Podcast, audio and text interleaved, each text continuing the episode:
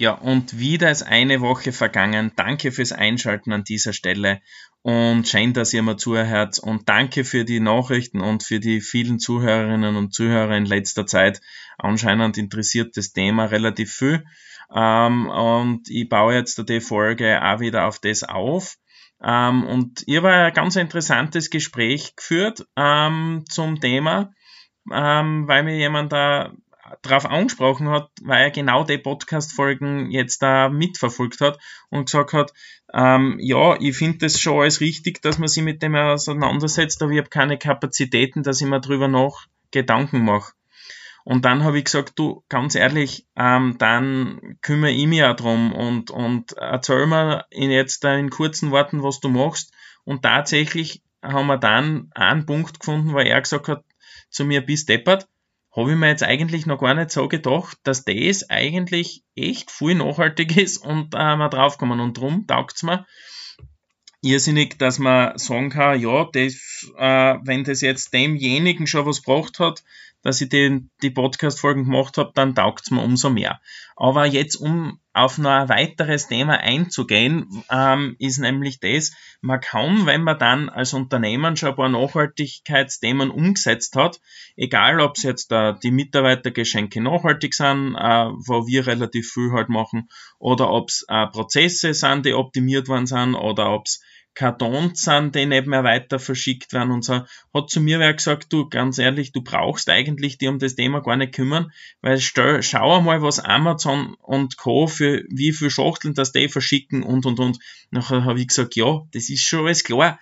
Und dass das nicht gut ist, was Amazon da macht, brauchen wir auch nicht reden, weil wie, wie wir wissen, wie viel das da zurückgeschickt wird und was nie mehr in Umlauf kommt und und und, brauchen wir gar nicht reden. Aber und das muss ich noch einmal betonen, ist das, vielleicht schmeißen wir die Schachteln nicht weg und können die zum Beispiel auch für irgendwas weiterverwenden.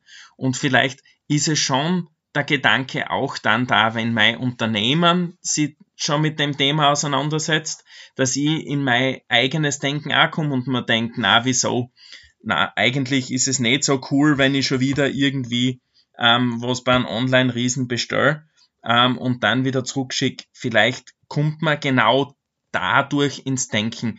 Und was würde folglich daraus ähm, sein, dass man sagt, naja, vielleicht ist es schon wichtig, dass ich regional einkaufe und dann kriege ich es nicht innerhalb von ein oder zwei Tagen, sondern mache, wenn ich mir früh genug drüber Gedanken mache, habe ich es vielleicht innerhalb von vier Tagen. Und ähm, ich glaube, da springt das Nachhaltigkeitsthema auch hinein. Und da merkt man erst, was dieses Thema für einen nachhalt, also nachhaltigen Gedanken hat und wie man da in das ganze Tun hineinkommen kann. Und auf der anderen Seite finde ich, ist es auch ein zusätzliches Argument, komm in mein Unternehmen und arbeite bei mir oder ich erzähle es an Arbeitskollegen und sage, du, mach, du machst das Gleiche nur in einer anderen Firma. Kümmern sie die auch um die ganzen Projekte wie meine Firma? Und dann sagt er, na, machen es eigentlich nicht. Und mir ist das eigentlich wichtig. Ja, wieso? Vielleicht wechselt er genau aus diesem Grund. Ich meine, das kann, das kann sein oder kann nicht sein. Ist vielleicht auch nicht messbar in der jetzigen Situation.